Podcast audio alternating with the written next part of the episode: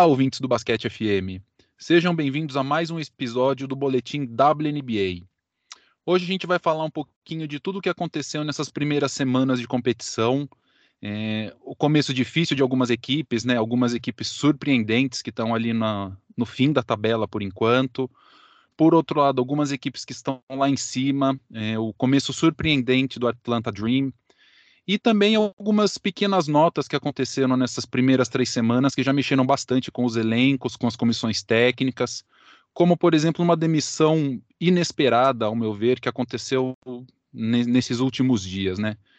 Mas antes, vamos, vamos apresentar a galera que está aqui com a gente.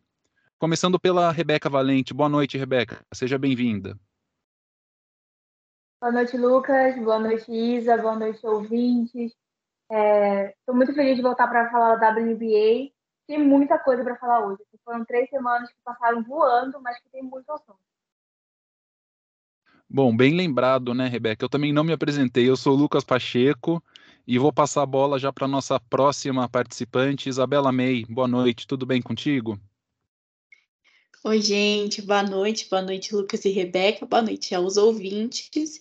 E, né, estamos aqui mais um dia para falar de WNBA, como a Rebeca falou, assim, passou muito rápido e com grandes reviravoltas que no nosso primeiro episódio a gente já não previa. Já tá tudo diferente, mas vamos que vamos para comentar esses fatos. Bom, e já pegando o gancho, né, Isa, já que a gente está falando de tudo diferente, acho que a gente não pode começar por outra equipe que não o Minnesota Lynx. É, logo nessas primeiras três semanas, assim, a gente viu uma mudança de elenco bem abrupta. É, por exemplo, as duas armadoras que todo mundo estava imaginando que seriam as titulares e a suplente, a Leisha Clarendon e a Crystal Dangerfield, acabaram sendo cortadas, né, é, logo no comecinho do, do torneio. E segundo a Cherry Reeve, isso aconteceu por questões de encaixe de preparação. Eu confesso que eu acho muito estranho tudo isso que aconteceu, todas essas mudanças, né? Foi um bolo de jogadoras que foram cortadas, depois algumas foram chamadas de volta, mas uma mudança drástica na armação do time, que já era uma posição um pouco carente. É, e com isso a gente vê o resultado disso no, na tabela, né? O Lynx começou uma sequência, começou o torneio com uma sequência de quatro derrotas seguidas, perdendo para Storm, Mystics, Fever e Sky. É, e isso veio logo depois de uma grande partida da Dangerfield, que começou sendo a segunda cestinha do time no confronto contra o Fever. É, Rebeca, o que, que, você acha desse, dessa mudança abrupta que teve, as justificativas de Sherry Reeve? Qual que é a sua avaliação desse começo do Lynx? Ah, o Lynx começou muito, muito diferente, né? É uma temporada que está sendo conhecida como a última temporada da Silver Falls como jogadora, é, eu esperava um Lynx mais preparado na parte ah, que eu, eu de dizer da comissão técnica, sabe? O, o Lynx tinha peças muito boas, peças que foram se encontrando ao longo da temporada passada, e eu esperava que essas peças fossem usadas né, esse ano. Assim. Eu não achei que o Lynx ia cortar a Clarendon e a Dangerfield. Logo depois a gente teve o contrato encerrado da Andy McCountry também, que foi uma coisa muito inesperada, porque ela estava também sendo meio que cogitada como a franchise player desse, dessa temporada, junto com a Silva Falls, junto com a, com a Cole, que depois estava grávida, e com a Ariel Powers também, e a Kayla McBride. E aconteceu tudo isso primeira e segunda semana, sabe? O Lynx começou bem diferente, com um ritmo estranho, de uma equipe que a gente sabe que tem todo esse poderio, que veio de uma dinastia. Eu achei bem complicado, não sei se dá para recuperar. A gente está nas primeiras três semanas do campeonato, tem muita coisa para acontecer ainda, mas eu acho que o sentimento que os fãs têm, a gente que assiste o Lynx e que já assistiu o Lynx em outros anos, é que parece que não, nada vai dar certo esse ano. Eu não vejo o Lynx, pode até chegar aos playoffs, mas eu não vejo indo muito longe. Justamente por essa confusão toda que foi que acabou acontecendo nesse começo de temporada. Pois é, e você falou da Kayla McBride que acabou vindo, chegou, ela chegou da Turquia, né? Acabou o contrato lá no, com o Fenerbahçe, chegou nos Estados Unidos, imediatamente vestiu a camisa e no dia seguinte já, já estava em quadra contra o New York Liberty, inclusive num dos únicos dois jogos em que o Lynx saiu vitorioso, né? É, Mas e você, Isa, o que, que você acha desse começo? Você acha que deu ruim como a Rebeca ou você acha que ainda tem tempo, que o time vai se encontrar durante a temporada? Deu ruim total, já podia terminar a temporada, porque, pelo amor de Deus, né? É, mas desde quando teve todo o away de liberarem a Alicia Clarendon e a Crystal Dangerfield, a gente já podia prever que as coisas iam dar errado. E fizeram isso, né, chamando a Odyssey Sims do Atlanta Dream, que também foi dispensada. Então o Link está simplesmente sem armação. Aí colocaram a Rachel Benham, teve o problema de lesão também da esqueci o nome dela, teve o problema de lesão da Natalie Achonwa. Então, assim, muitas coisas dando errado e Silvia Falls, né, fazendo o possível para carregar esse time nas costas, inclusive com média de 32,5 minutos por jogo, uma jogadora na sua última temporada e média de 17,4 pontos por jogo, que é muita coisa. Ela está simplesmente jogando sozinha. Então, é, com esses problemas que o Lynx não conseguiu resolver, não conseguiu montar um elenco, sentindo também muita falta da Anfisa Collier, que está fora por conta da gravidez, não vejo que vai ter muita coisa que pode ser feita para salvar esse time. É um time com potencial altíssimo, mas que precisa resolver o problema na armação, e se não, né, a gente acha que não vai ser resolvido, não tem o que fazer. Então, não sei o que, que deu na Cherry Reeve, tá completamente maluca de tomar as decisões que, que tomou. Problema de armação que, inclusive, já é crônico da equipe, né? Se a gente retornar dois anos atrás na temporada da bolha, já tinha esse problema, né? Já era detectado, ainda era Odyssey Sims, mas com muitas contusões, ela também voltando de uma gravidez. É, também não tinha uma segunda jogadora, até que a Dangerfield acabou sobrando para ela e ela correspondeu muito bem. Mas ano passado esse problema voltou a aparecer, com muitos momentos da Aerial Powers tendo que armar o jogo. E eu sei que você é uma grande entusiasta da Leisha Clarendon, né, Isa?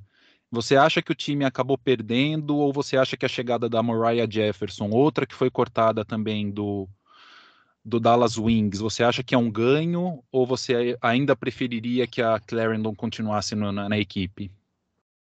É, eu sou muito mundinho Lisha Clarendon BR, né? Mas é, a, a, gente viu ano passado o Lynx patinar com esse mesmo problema. Inclusive, acho que elas estavam sem a Kayla McBride no começo também da temporada passada. E assinaram o Lisha Clarendon justamente por isso. E assim, aumentou o nível de basquete do Lynx de uma forma que a gente não consegue colocar no papel, sabe? O Lynx foi completamente elevado. É, elas começaram a, te a, temporada passada perdendo três jogos seguidos e depois desse ajuste, é, simplesmente na, na armação ali mesmo, no problema direto, elas conseguiram chegar até as semifinais, sabe?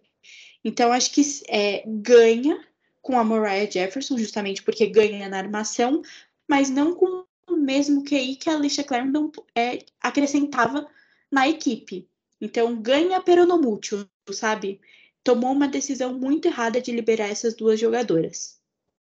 Pois é, eu, eu, eu gosto muito da Mariah Jefferson, é, tenho um pouco de saudade dela no, no San Antonio ainda, né, antes de, de ir para Las Vegas. Acho que Dallas não era o lugar ideal para ela, mas tomara que com o comando da Cherry Reeve ela consiga voltar ao melhor basquete, né? Lembrando que ela é quatro vezes campeã universitária pela, por Connecticut no, na NCAA, colega da Brianna Stewart, então ela realmente é uma jogadora que sabe como decidir jogos. Vamos ver como é que daí se encaixa ao longo da temporada. Mas vamos passar então para uma é outra. escolha de draft, né? Como, Rebeca? A Mariah, Mariah Jefferson é a terceira escolha do draft né? Num dos melhores drafts que a gente já viu, que é o de 2016, da Brianna Stewart, ela foi a terceira escolha. E eu acho que, é, só complementando o que vocês falaram, a, a, saída dela do Wings também é uma, é um, é uma afirmação, né? De, de, que o Wings vai jogar de outra forma, que também não... A Mariah Jefferson tinha espaço no Wings, mas não era aproveitada do jeito, do jeito correto, mais ou menos. É, ela faltava um pouco dela justamente porque a Okumbolole ela preenche esse espaço. Eu acho que ela caiu bem no, no Lynx, né? Mas não do jeito que talvez a gente esperasse. E, e complementando o que a Isa falou também, ano passado, depois daquele começo bem estranho, mais uma vez, o Lynx ficou, se eu não me engano, em quarto lugar.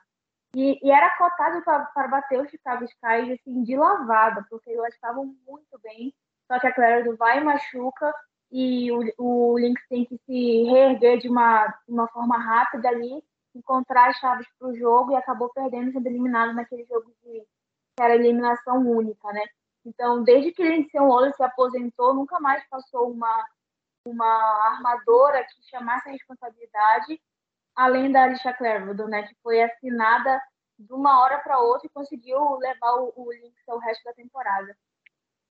Sim, bem lembrado. Bom, um ótimo, um bom trabalho. Depois de um começo que derrapou, a Thierry Reeve conseguiu colocar o time nos eixos, né? Vamos ver se essa temporada consegue.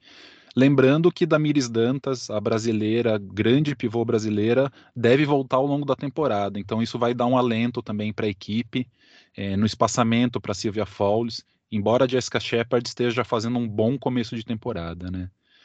Bom, vamos começar, vamos partir então para uma outra equipe que também faz um começo bem, bem perigoso, é, para usar um termo tranquilo. Vamos falar do Phoenix Mercury de Diana Taurasi, que nesse começo acumula apenas duas vitórias e cinco derrotas. Hoje o, o time ocupa a nona colocação na tabela, estaria fora dos playoffs se o, se o campeonato terminasse hoje, né?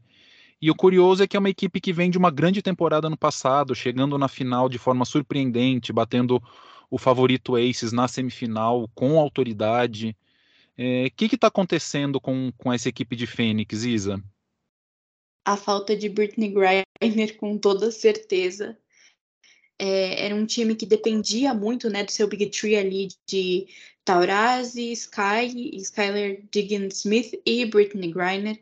É, foi um time que fez bastante reajustes, pensando em montar um Big Five ali, super poderoso, que não se consolidou pela falta é, da Britney Griner nessa temporada. Assim, ela que assumiu um papel né, muito denso dentro da equipe, dentro de quadra, na pontuação, na defesa do garrafão. Ela sabia também como passar a bola. É, desde a temporada passada passada a gente viu uma campanha instável na temporada regular do Mercury, né, que acabou indo para as finais, mas estava ali mais para baixo na tabela. Teve uma reviravolta, né, surpreendente na ida aos playoffs depois. É, mas esse ano tem o fator encaixe dessa nova equipe remontada sem um dos seus pilares. Então, para mim, é a falta que a Britney Griner está fazendo e um, um, encaixe ali meio desencaixado ainda da Tina Charles na equipe. Pois é, e lembrando que dessas cinco derrotas foram três jogos que o Phoenix perdeu para o Aces, num, num alinhamento de tabela que eu acho um pouco estranho, né? As duas equipes que fizeram grandes duelos ano passado se enfrentarem logo de cara três vezes, é, logo para dar início no campeonato, né? Bom, e além dessas três derrotas, o time também perdeu, acabou perdendo para o Dallas Wings e para o Los Angeles Sparks. Rebeca, você acha que o Fênix ainda tem chance de se reerguer esse ano? Ainda tem chance de disputar, de ser um contender?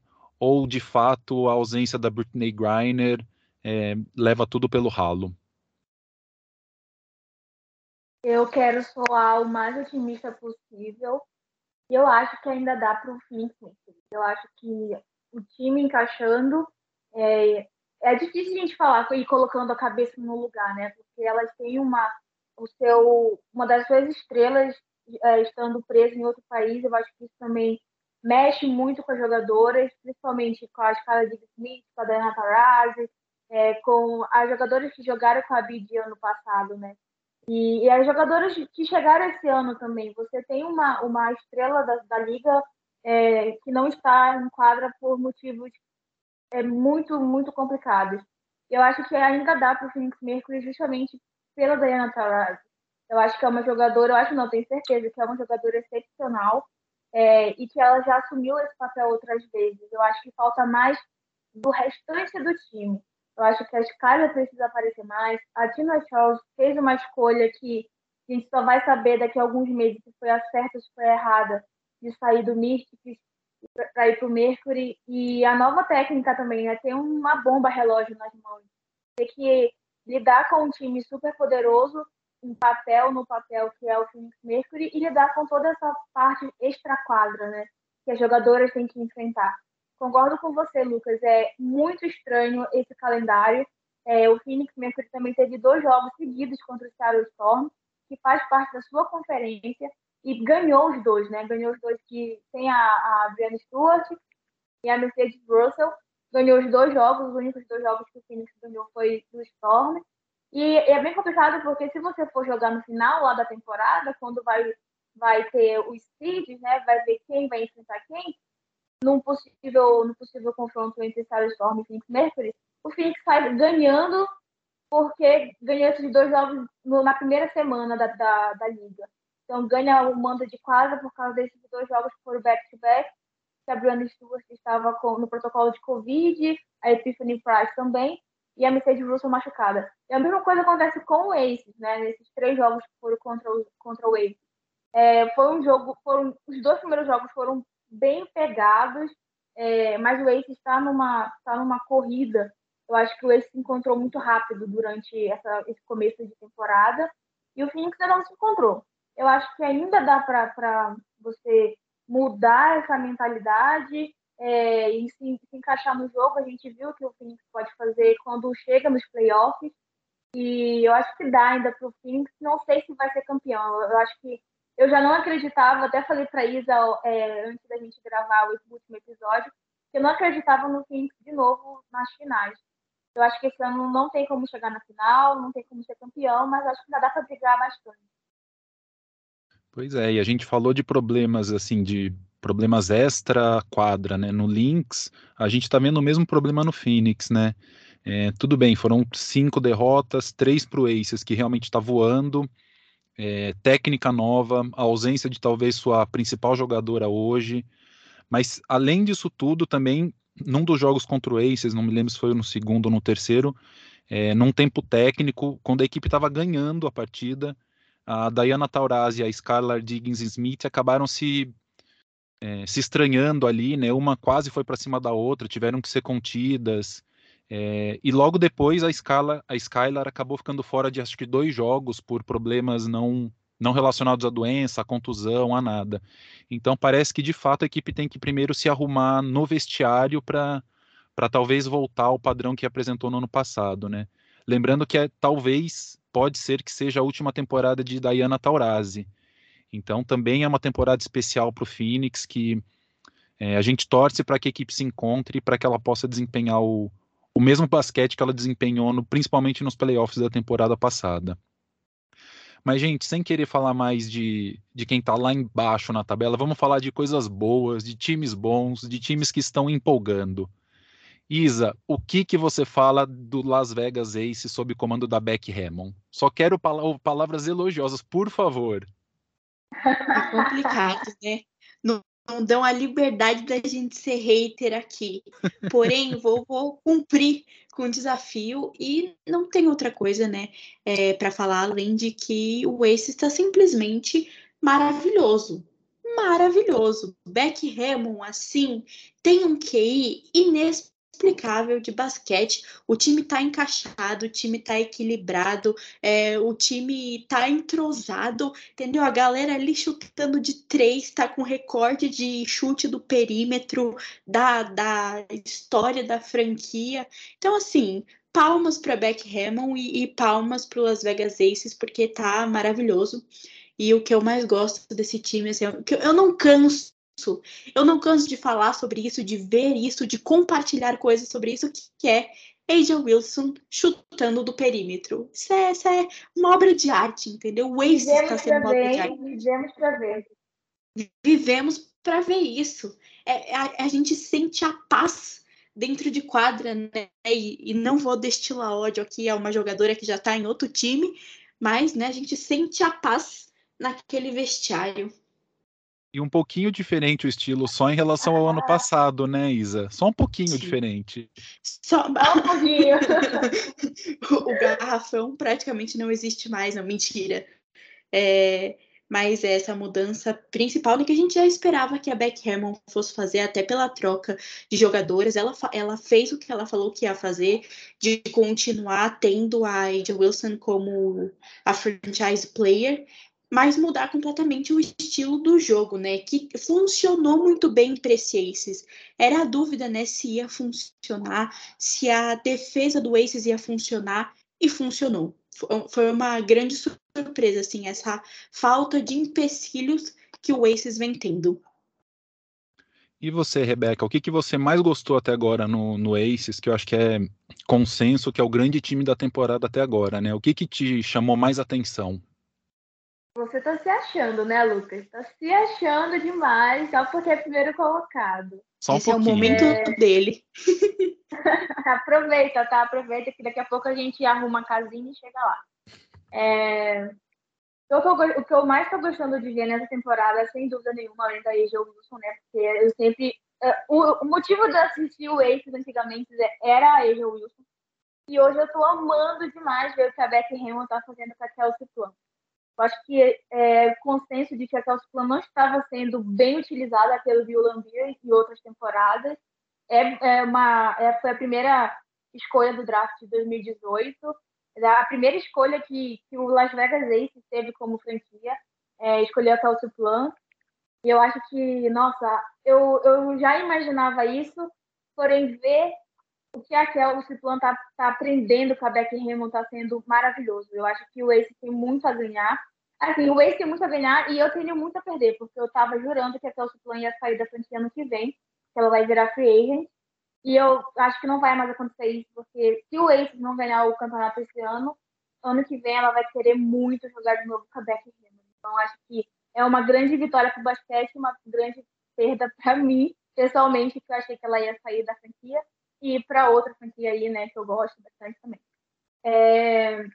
Eu estou gostando demais. Eu acho que aquilo que a gente falou em outro, outro episódio, que talvez a, a defesa do, do Aces fosse perder um pouquinho, ou ia ter dificuldades, não está sendo sentida, como a Asia falou. A Asia Wilson está carregando aquela defesa de um jeito que dá orgulho de ver.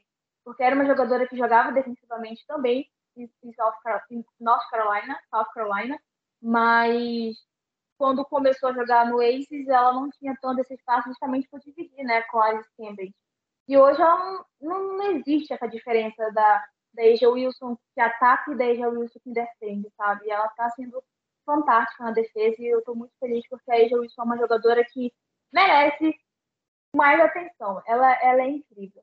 E já pegando esse gancho também, vou deixar o Lucas falar, né? Fala aí, Lucas, o que você está achando do seu ex? Olha, a Kelsey Plan, confesso que eu já eu, eu, eu, acho que todo mundo esperava que ela fosse ter esse, essa essa melhora, principalmente ofensiva, sobre o comando da Beck Hammond, né? Com mais espaço, com mais chute de três, podendo operar mais no pick and roll. Mas, assim, quem eu tô muito surpreso, que para mim tá sendo das melhores jogadoras desse começo, é a Jack Young, que é uma jogadora que eu gostava muito desde a época da Universidade de Notre Dame.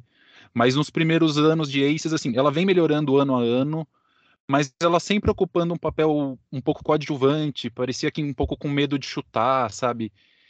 É, e eu tô absolutamente embasbacado com o basquete que ela tá apresentando, assim. Ela é uma jogadora forte que consegue é, cortar, né? Criar as, as, linhas de infiltração. E agora tem essas linhas, né? Você não tem mais duas pivôzonas lá dentro, é, demandando bola, sendo o eixo do time, né? Então, quando o eixo se desloca para o perímetro, sobra esse espaço que eu acho que a Jack Young está explorando assim de uma maneira absurda. E sem contar que ela é uma grande defensora, sempre foi, né? É, normalmente ela se responsabiliza pela marcação da melhor jogadora de perímetro do outro time. Então eu, eu tô. Eu sempre. Assim, gente, quando eu vejo o jogo, eu, eu fico muito empolgado. É difícil de eu parar de escrever no Twitter de meu Deus, meu Deus, sabe? De, de entusiasmo. Mas por outro lado, assim, o Aces já é uma equipe que vem disputando os primeiros lugares da, da fase de classificação há duas, três, talvez quatro temporadas. Então, assim, eu acho que o, o Aces tem que encarar esse, esse torneio, né, essa nova fase, como uma maratona e não como 100 metros, né? O objetivo é ganhar o título, todo mundo sabe. É, realmente eu acho que é estranho você ver as cinco melhores jogadoras em quadro ao mesmo tempo. Eu acho que é algo que o Bill Lambier nunca fez assim.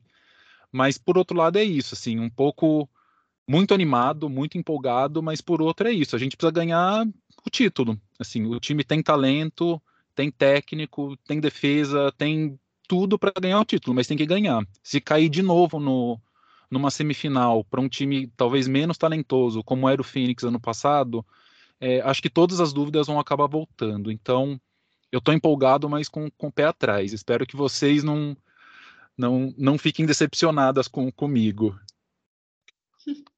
Não, a gente sempre vai, né, pela teoria da conspiração aí do da possibilidade de tudo dar errado, mas eu acho muito difícil alguma coisa dar muito errada pro Aces esse ano, assim, justamente pelas campanhas que já vem construindo e por aparentemente ter consertado todos os seus problemas com a Becky Hammond, né? Então, espero que realmente é, não dê nada errado e, né, não sei no clubista pro Aces aqui, mas eu acho que esse pode ser o ano é, e uma coisa que eu ia só comentar é que eu tô achando muito engraçadinho, né? A gente já poder ter vários nomes de jogadoras que vão levar os prêmios esse ano. Então, ter a Ryan Howard praticamente como a rookie do ano e a Jack Young como a provável é, Most Improved Player, que pode até estar na conversa de MVP também, né?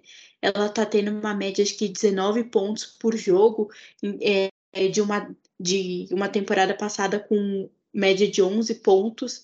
Então, acho que realmente ela já é um nome fortíssimo para esse prêmio e estou achando isso muito curioso, assim, porque a gente está literalmente nos primeiros, nas primeiras semanas da temporada e já tem nome para premiação. Mas você concorda com Eu o nome da Ryan muito... Howard, Isa, ou não, como uma, uma das candidatas a MVP? Como MVP, é, eu tenho algumas dúvidas, porque acho que depende de muitas outras jogadoras. Eu acho que para Rookie não é 100% de certeza. Talvez ela tenha uma competição ali mais acirrada com a Shakira Austin, mas para MVP poderia ser um nome, poderia ser lançada a campanha, mas dependendo do desempenho da Helena Deladon, da própria Aja Wilson, eu acho um pouco difícil que ela vença esse prêmio. O Lucas quer brigar, gente. Ah, tem que ter uma polêmica, né, pô? É, você tá querendo desbancar Candace Parker, é isso? É isso? Você quer desbancar Candace Parker como a única jogadora que já ganhou Rookie of the Year e MVP no mesmo ano? É, ele quer tá tirar esse título da Candace Parker. Não, eu, eu, concordo com a Isa. Eu acho que eu, eu, no meu coração, pensando apenas no que eu gosto, não o que eu gosto de ver, mas acho que a Shakira Austin tem possibilidades ainda, até porque agora o Dream vai, vai enfrentar times um pouquinho mais difíceis, não desmerecendo o Wings ou o Fever, vai enfrentar um time mais complicado, com defesas de pivô, de, de pivô que vai, ser, vai dar mais trabalho para Ryan Howard, mas eu acho que ela pode ser MVP. Foram três semanas que ela dominou o garrafão de todo mundo que ela jogou contra. Mas eu acho que a Shakira Orte ainda pode despontar aí é, com, alguma, com alguns feitos, né? E é interessante analisar também que a Shakira ela tem menos minutos, né, do que a Ryan Howard. Então, ela, os minutos que ela joga, ela consegue aproveitar bastante, tanto na defesa quanto no ataque. Eu acho isso bem, bem interessante também. E só falando um pouquinho mais do Ace, é, eu achei bem interessante do que o Lucas falou, de que isso é uma maratona e não 100 metros. E isso é um pensamento que é, é justamente o que eu falo do Lynx e do, do, do Mercury, né? São times que estão ruins agora, mas que ainda tem muita coisa para melhorar e que podem melhorar. O Aces, eu, eu acredito que não tem mais espaço para dizer que é um time novato, sabe? É um time que acabou de chegar na liga. Porque é um time que já foi para a final, já, já já jogou duas semifinais em 2019 e 2021 muito forte, que podia ter ganhado, mas foi ali no. Não foi nem na técnica, mas foi no calor do, do jogo que acabou escorregando pelas mãos. E eu acho que não tem mais disso, sabe? Não tem, não tem mais desculpa. Ai, porque aí já era muito nova, porque a Kelsey Plum era o seu segundo ano. Não existe mais isso. Esse é o time que tem uma MVP, tem uma provável MVP ou MIP, tem a Kelsey Plum, tem a Chelsea Gray, que é incrível, tem, tem um banco muito forte, a Derek Henry está jogando muito, e que eu estou gostando também de ver, porque antes ela só vinha do banco, né? E agora, de vez em quando, ela começa como titular e ela está correspondendo muito bem. Eu acho que isso é importante, a mentalidade. É, e olha, eu dando dica para a mentalidade de, de, de, que não existe mais desculpa. É esse ano é esse ano, entendeu? Claro que é o primeiro ano da Beth Hammond, é um trabalho bem, bem complicado que ela está tendo, de remontar uma franquia, de, de, ter essa responsabilidade como head coach a primeira vez, é, de uma franquia só dela, né? Então, eu estou muito feliz, mesmo que seja um dos grandes rivais aí do Sarah Storm. É, é um time que faz bastante tempo já que está batendo na trave. E eu acho que se realmente entender isso que o Lucas falou, que é uma maratona, que dá para ganhar, dá para ser o primeiro colocado, mas também dá para dá para ganhar o, o, título no final, o Aces vai muito longe. E tem jogadores muito jovens, né? Muito jovens, que são o futuro dessa franquia, que já estão jogando tudo que podem esse ano. Pois é. E por falar em outro time jovem, né? O, te surpreende a campanha do Atlanta Dream por enquanto, Rebeca? A gente falou muito da Ryan Howard, né? Que vem fazendo um começo maravilhoso, mas o time como um todo, você te surpreende o resultado até agora, o estado do time, né? O, o modo como o time vem atuando? Eu fiquei um pouco surpreendida porque é, eu não conheço, eu, eu sabia que a técnica delas agora era auxiliar do Bill Lambir, então tem bastante experiência com um time de um time muito forte como é o Ace, né? E eu não é que eu não estava desconfiando da técnica, não é isso. Mas eu acho que foi um time que se montou rápido, teve problemas, muito problemas ano passado, quando a técnica de demissão e, o, e a pessoa que ficou responsável é, interinamente também não conseguiu responder por motivo de saúde. É, foi um time que sofreu muito ano passado é, perdeu a sua perdeu a Kennedy Carter, né, que era sua sua estrela para o futuro, perdeu a Courtney Williams no meio da temporada e foi um time que sofreu muito, sofreu muito extra quadra e acabou resultando dentro de quadra também. E esse começo deles, simplesmente pegando a rookie, a primeira escolha, colocando para jogar, jogar praticamente o jogo todo. Se você foi, eu fui ver hoje a página do, do Dream na, na internet só dá a Riley Howard no, no, na página toda. Ela contra o Fever, ela contra o Wings, tudo é sobre ela. Eu acho que é isso que você tem que fazer mesmo. Se você tem uma jogadora que é o futuro da sua franquia e que pode ser o futuro da liga, sem nem pensar duas vezes, que é uma jogadora muito forte, com, a, com uma visão de jogo bem diferente do que a gente é, é acostumado a ver é, em rookie de primeiro ano, eu acho que o, o Atlanta Dream surpreendeu e surpreendeu muito, muito bem, porque tá jogando bastante, cara. Pegou uns times, assim, que eu falo que é, não é considerado tão forte, mas pegou times como Aces e, e, lutou, pegou o Memphis e lutou até o final. Então, eu acho que é, isso, isso é muito importante, né? Você tá reconstruindo sim, tá tendo uma fase de reconstrução, mas você tá jogando tudo que você pode. Eu acho que eu fiquei bem feliz, porque é uma, uma franquia que já teve seus anos de glória, né? com a Angel McCountry e com a Erika de Souza também, que jogou lá. E está na hora de voltar, né? Bora, bora. E isso deixa a liga mais, mais forte também. Não tem mais aquilo, ah, o, sei lá, o Ace vai pegar o, o Atlanta Dream e vai meter 40 pontos de diferença. Isso a gente podia até pensar no começo da temporada, mas já sabe que não é a realidade. Sem dúvida. É, e você, Isa, o que, que você acha desse começo do Atlanta Dream? É, se, a gente falou que o Aces tem que pensar que é uma maratona, talvez o Atlanta Dream o objetivo não seja nem para esse ano ainda, né? Embora a equipe esteja muito bem em quadra. É, como é que você vê o futuro, o presente, né? O presente agora e o, o futuro dessa franquia sob o comando da Tanisha Wright? É, eu acho que o Dream vem tendo escolhas acertadas desde a off-season, né? É, erraram em muitas coisas, é, erraram em suspender a Kennedy Carter, sabe-se lá porque o motivo que a gente não soube até hoje, mas simplesmente apagaram a possibilidade do Dream ter ascendido há um tempo atrás.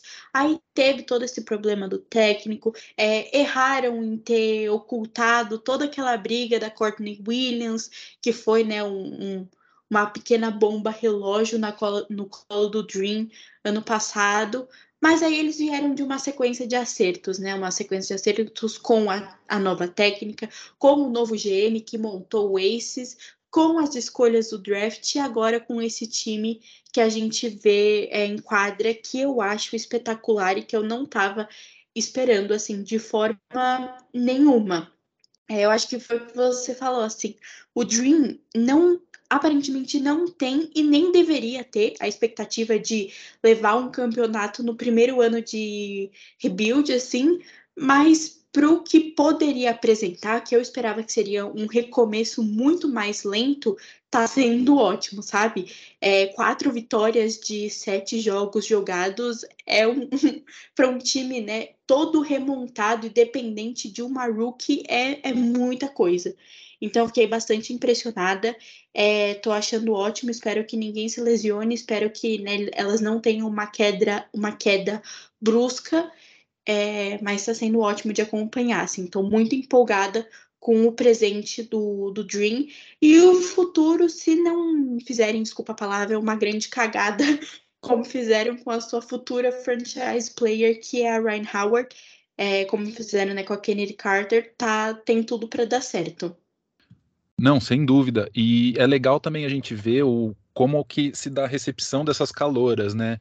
A Ryan Howard teve duas semanas maravilhosas, é, cestinha da liga, e aí de repente o time enfrenta o Washington Mystics e ela dá de cara com a Alicia Clark, sedenta para aniquilar a Ryan Howard.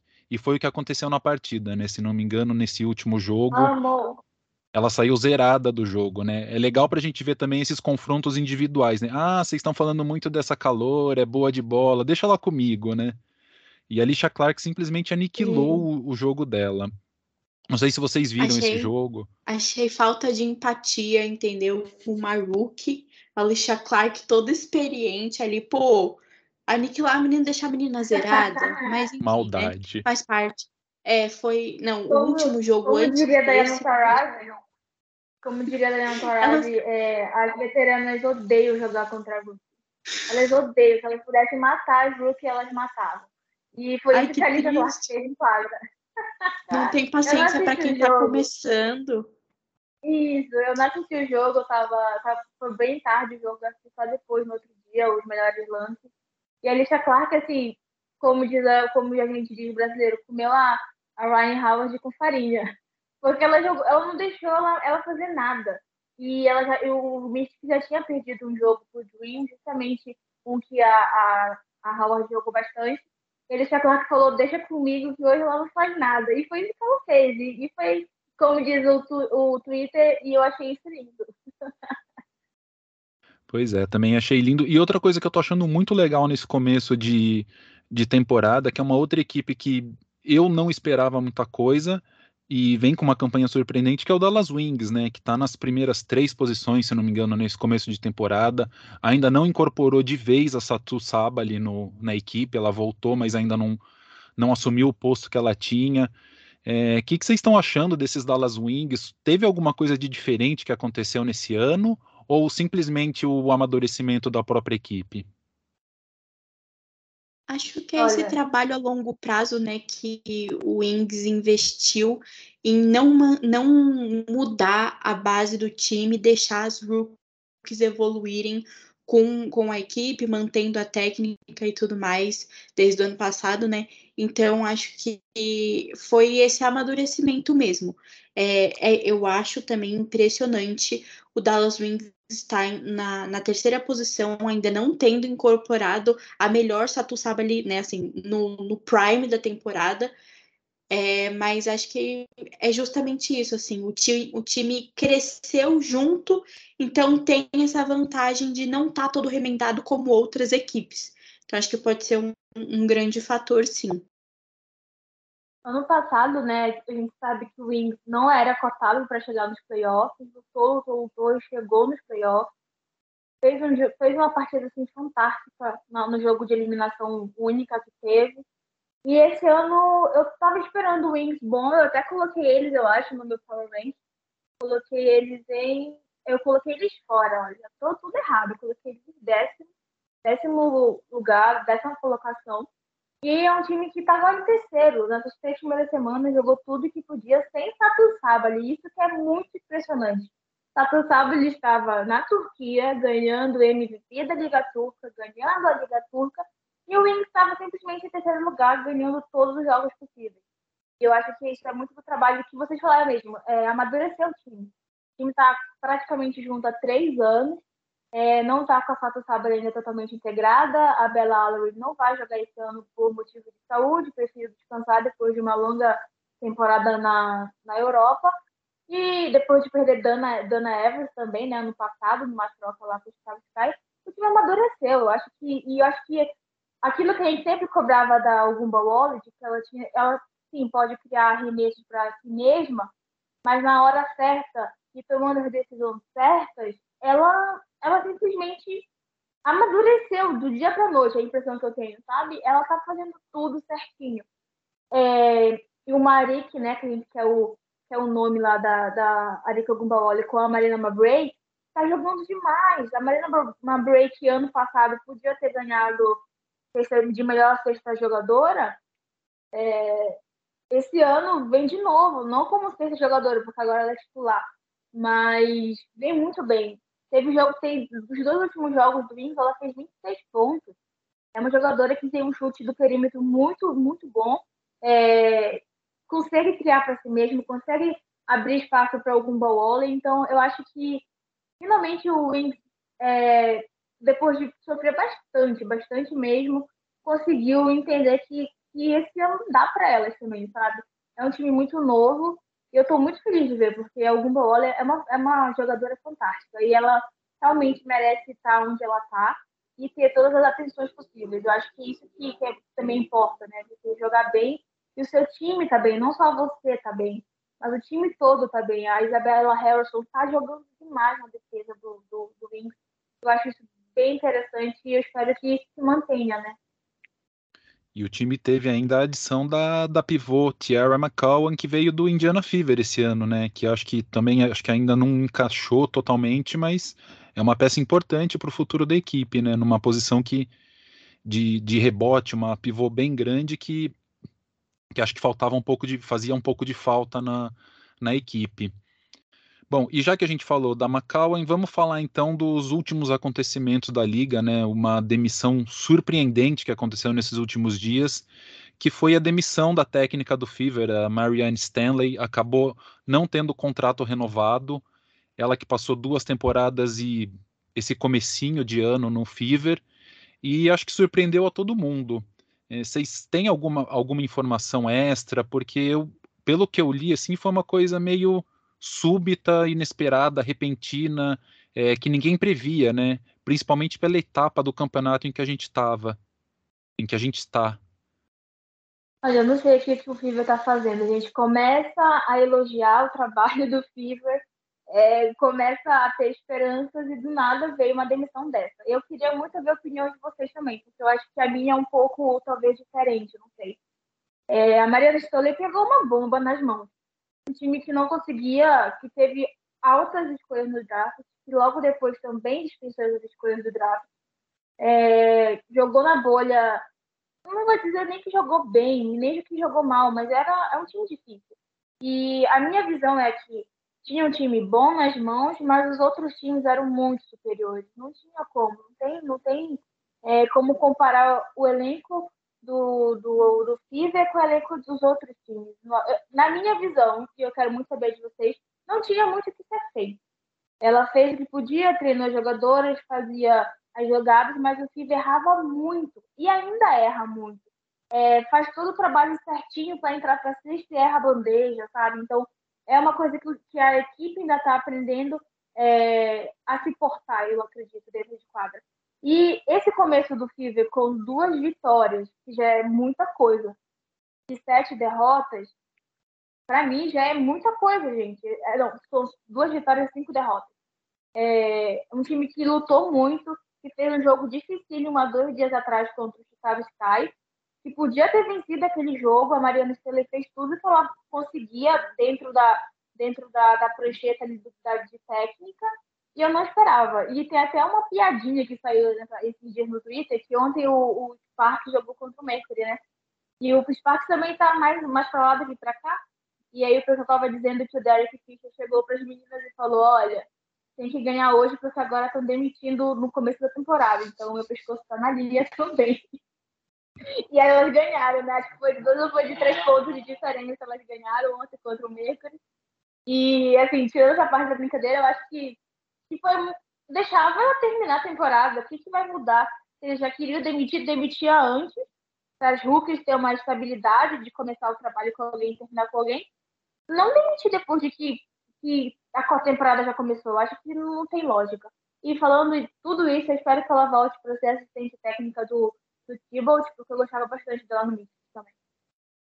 E você, Isa, o que, que você acha? Eu concordo bastante com a Rebeca. Na verdade, é, é, é, realmente isso, assim, não tinha o que ela fazer com um time todo desconfigurado que errava absurdamente muita coisa e né, sempre times novos. Acho que o time tomou decisões erradas com algumas dispensas, principalmente de jogadoras de escolhas altas no draft mas né, eu acho que era uma decisão que também não passava muito por ela, passava mais pela GM, mas assim, sabia que ela não estava rendendo, que poderia render mais com esse time de rookies muito boas, de, de escolhas muito altas, e né, podia ser uma decisão que estava para ser tomada há um tempo e foi agora. Também não concordo que foi o melhor momento, porque gera uma instabilidade essa troca de técnico. A gente está vendo isso no Mercury, que fez isso antes da temporada começar a fazer. Quando a temporada já começou, gera um, um desgaste aí que é, as rookies do, do Fever, né? Que o time do Fever não precisaria passar no momento. Foi o que a Rebeca falou não vai fazer muita diferença. Eu acho que um técnico interino para o resto da temporada não vai fazer milagre, não vai fazer o Fever ir para os playoffs. O Fever está na 11 posição, só está acima do, do Pob do Liberty. Então, acho que não ia fazer a menor diferença. Podia ter deixado ela mais uma temporada para fazer uma transição mais tranquila. Então, achei uma decisão talvez insignificante para o time como um todo, mas que poderia ter sido evitada. É um time que parece estar um pouco à deriva, né? Um, time não, uma franquia. É, acho que a Isa definiu muito bem o Atlanta, né? Com movimentos muito bons, contratação do GM, mudança de técnico, é, montar o time em torno de uma de uma caloura que tem tudo para ser uma estrela. E parece que o Fever vem é, bem escorregando já faz três temporadas. Também acho que nesses dois anos não, não gostei do trabalho da Marianne Stanley. Eu acho que ela tentava implantar um tipo de jogo que não condizia com as características das jogadoras. Um jogo muito veloz, muito espaçado, que eu acho que o time não tem material para jogar dessa forma e acho que ela tentava forçar. Mas, por outro lado, eu acho que esse começo de temporada foi o momento que eu mais me animei com, com a reconstrução do time, assim, pensando a médio prazo mesmo. E aí do nada vem essa demissão. Enfim, coisas estranhas que vamos ver se nas próximas semanas surgem mais informações. Vai lá, Rebeca. É, tava, tendo burburinhos né, na internet, rumores, porque a Lindan, que foi aquela, eu sempre falo isso, foi aquela que construiu o Seattle Storm da, da Lauren Jackson da Suburb, ela foi contratada para ficar no lugar da Tamika Cat, foi basicamente também quem tomou as decisões lá. Eu acredito que a Mariana Stanley teve bastante é, importância nessa decisão de draft desse ano de 2022. É, draftou um time que a gente concordou em discordar que fazia fazia sentido, ao mesmo tempo não fazia, mas é um time que está jogando bem. Eu acho que isso é, é uma característica que, gente, que eu fiquei surpreendida também. É um time que está dando gosto de ver. Você chegar e ver a Annalise Smith jogando quase o jogo todo, ver a Alex Ru entrando bem, que é uma boa defensora, a Destiny Henderson entrando como se não, fosse rookie, ela entra como se fosse veterana no jogo. E os rumores que eu estava falando é de que justamente isso, era a Destiny Henderson, né? E os últimos jogos que o Fever perdeu é, por detalhe foi porque a Destiny Henderson estava no banco, escolha da Mariana Stanley. Da Mariana Stanley. E a Lindan ou a organização não estava achando legal, eu achava que a, a Destiny Henderson teria que ter mais minutos. Agora, se ele vai se confirmar ou não, eu já não sei. Mas surgiu esses rumores de que foi um, dos, dos pontos de divergência é, entre a GM e a técnica seria esse, né? A Destiny Henderson. É, pois é, eu acho que aí o, come, o, erro começa pela GM anterior, né, que é a, a Tamika, porque a, o contrato que eles assinaram com a Danielle Robinson, tudo bem, é uma jogadora experiente, que traz muito pro, pro elenco, no vestiário, mas vamos combinar que, assim, na quadra, ela não vai oferecer muita coisa, assim, para uma equipe que está buscando reconstrução, né, então, é, de fato, eu acho que alguns erros da gestão anterior que acabam repercutindo agora, né. Bom, e com isso a gente passa para algumas equipes que estão ali no meio da tabela, que nem empolgaram, nem decepcionaram por enquanto, que ainda tem muita coisa para correr.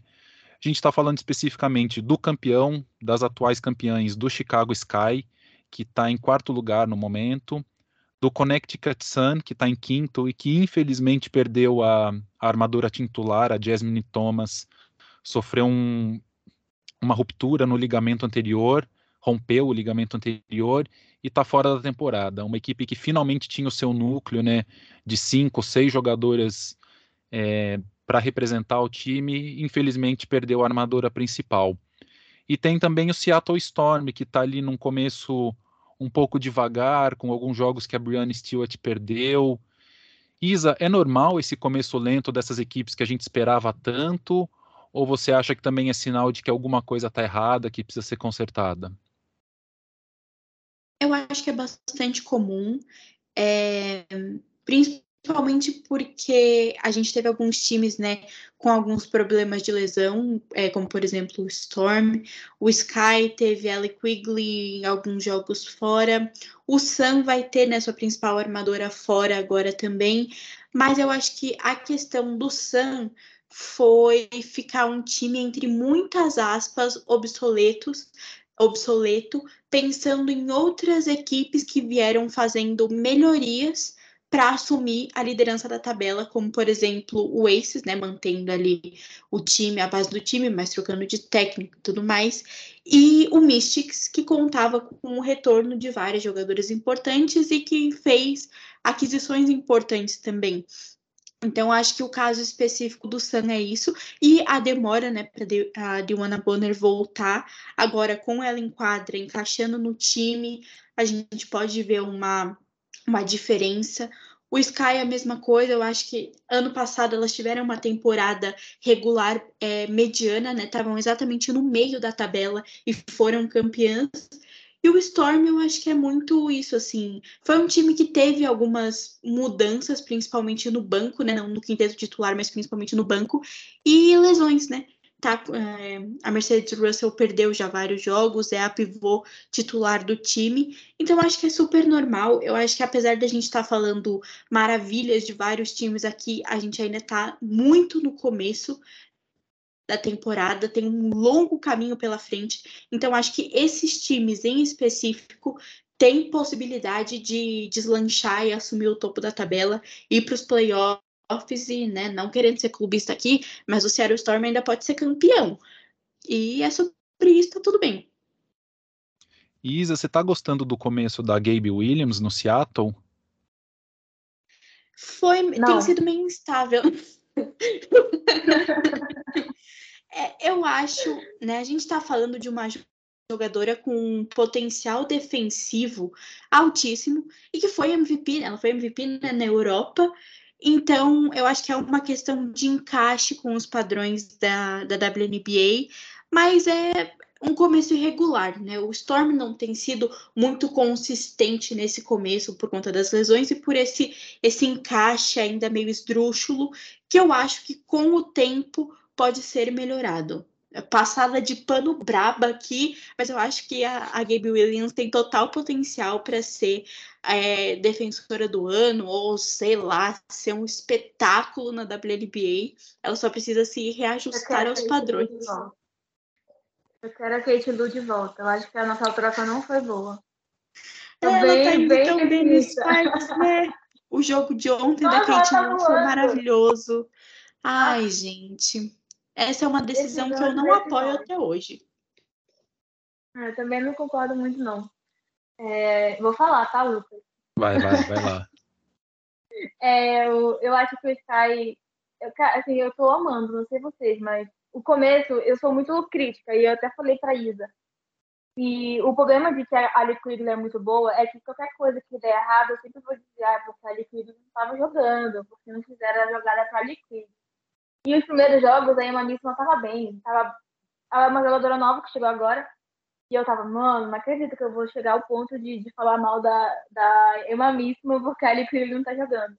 Mas a partir do momento que as duas começam a jogar junto e jogar junto do mesmo lado, gente, eu, eu tava assim, parecia que eu tava no céu assistindo o jogo, porque era muito bom. Eu, eu amei, assim, eu acho que o James Wade vai ter um pouquinho de trabalho na parte defensiva do time. É, manteve o time, basicamente, o time que foi campeão, mas perdeu a, a, a Stephanie Dawson, a Lexi Brown, que tá jogando muito, já tá jogando muito no Spark. E, e a Diamond Shield foi para o Phoenix. Mas acho que essa é a maior preocupação agora no Sky, é encontrar o time defensivo. Porque a, a Azure é uma ótima, é uma boa defensora, consegue trabalhar ali embaixo no garrafão com a Candice Parker. E, e, tá, voando também no ataque. Ao mesmo tempo que a Emma Missima tem um pouquinho mais de dificuldade no ataque, na defesa, mas é muito espetacular no ataque. E, e, não tem o que você marcar. Se você marca a Emma Missima, aí tem a Liquid aberta, tem aquele parque aberta, tem todo mundo aberto. Eu acho isso muito incrível, eu tô gostando muito de ver esses Carlos Kai. Mas é aquilo que eu falei no outro episódio. Os Kai vai terminar no terceiro, quarta posição ali na temporada regular. Não é um time que está muito bem na temporada regular. E eu acho que vai ser a mesma coisa esse ano, mas eu tô bem feliz. E o Sam, que time azarado, hein, gente? Que time azarado. Eles decidiram deixar a, a, a armadora, que era reserva da Jasmine Thomas, ir para o Storm. E ficaram sem, literalmente ficaram sem a armadora agora, porque a, a, a Jasmine Thomas machucou e, e vai perder o resto da temporada. E vai ter outro. Vai, o time que era para ser o poderoso da temporada acabou de perder essa principal chave, eu acho. Principal peça. É, que é a armação. A, a Courtney Williams pode fazer isso, mas ela basicamente não foi pensada para esse time para ser armadora. Não sei se vocês têm outra visão. Eu acho que tá bem difícil, bem difícil pro, pro Sun agora sem a Jasmine Thomas. E o Storm, eu só tenho uma coisa a dizer. Ezzy McBeth. Que jogadora, hein? Nossa. Que jogadora. Meu Impressionante. Deus do céu. Eu estava muito preocupada com o fato da Mercedes Wilson não estar tá jogando esse, esse começo temporada com contra pivôs muito altos e muito fortes é, fisicamente do que Eze. E, e, funcionou, né? Funcionou contra o Sky, que não tem pivôs tão fortes assim, e funcionou é, um pouco contra o Aces também. Mas o que ela está jogando, eu, eu fico maravilhada, porque é, é minha rookie, né? A rookie que eu comecei a acompanhar desde a primeira temporada. E eu estou muito feliz porque está jogando demais. Está jogando demais. E o Sarah Storm fez uma escolha certíssima em draftar a Ezzy McBagger. Nossa, no jogo eu acho que foi contra o, o Sparks. É, e tinha o confronto né, dela contra a Liz Cambridge, depois de todo aquela, aquele problema na Austrália. Ela deu uns dois tocos logo de cara na Cambridge, que foi assim, humilhante, humilhante. Rainha dos tocos, né? Ela teve um jogo de sete tocos, não foi esse do Sparks, foi o anterior, acho que foi até contra o Sky, que ela bateu o recorde da Lauren Jackson de, é, de tocos por jogo, né? Cara, a Ezzy é maravilhosa, é uma jogadora que é um pouquinho. Não, ela é, não é mais fraca, mas em, em, entre as pivôzonas que a gente tem como a Silva Falls, como, como a. Como a Asia, ela acaba sendo, eu acredito, mais rápida, não sei. É, é a impressão que eu tenho, que ela é muito rápida para uma pivô. E ela acaba ganhando nisso também. Talvez ela perca em força, mas a rapidez dela, o que ela chega lá na frente é, é, é incrível. Pois é. E com isso a gente encerra mais um episódio do Boletim WNBA. Mas antes de encerrar, queria ouvir os destaques finais, tanto da Rebeca quanto da Isa. Isa, o que, que você destaca no, nesse finalzinho do episódio para os nossos ouvintes prestarem atenção na, na próxima semana da WNBA? Aja Wilson chutando de três. Só isso que eu tenho para falar, nada mais. Aja Wilson chutando de três. Deixa eu pensar em outra coisa. Não, acho que é só isso mesmo. Vou deixar esse. Ah, eu acho importante a gente ficar de olho também no Los Angeles Sparks, que a gente não falou muito delas nesse episódio, mas depois do jogo de ontem, que foi assim um jogo insano, inclusive com um career high de Caleb Samuelson com 17 pontos. Acho que é muito importante a gente ver esse Megazord se construindo, quem sabe aí, né, para assumir uma posição mais favorecida para ir aos playoffs. E são os meus destaques finais. Beijos e boa noite. Bom, eu geralmente trago uma, o meu destaque como uma frase da Candace Parker, mas eu esqueci de anotar a frase dessa semana e eu não estou lembrando agora. O meu outro destaque vai para o jogo de sábado entre o Chicago Sky e o Las Vegas Aces. Para quem é mais das antigas, como eu, mentira, só estou indo 3, 4 anos assim esse confronto sempre promete muita coisa. Mesmo os Sky estando um pouquinho mais abaixo, o Ace estando lá em cima, na hora que entra em quadra, tudo muda, as jogadoras basicamente só faltam se matar lá dentro, e é um jogo que é imperdível, gente. Então, se prepara aí é, a sua semana para estar tá no sábado livre e assistir esse Chicago Sky versus Las Vegas Aces. Bom, com isso a gente encerra mais um boletim WNBA. É, pedir para todo mundo que escutou, compartilhe nas redes sociais, fale sobre. É, o boletim é mais um, mais um programa do Basquete FM. É, você disponível em qualquer agregador de podcast. É, a gente agradece mais uma vez todo mundo que está ouvindo e a gente volta na próxima semana. Um abraço.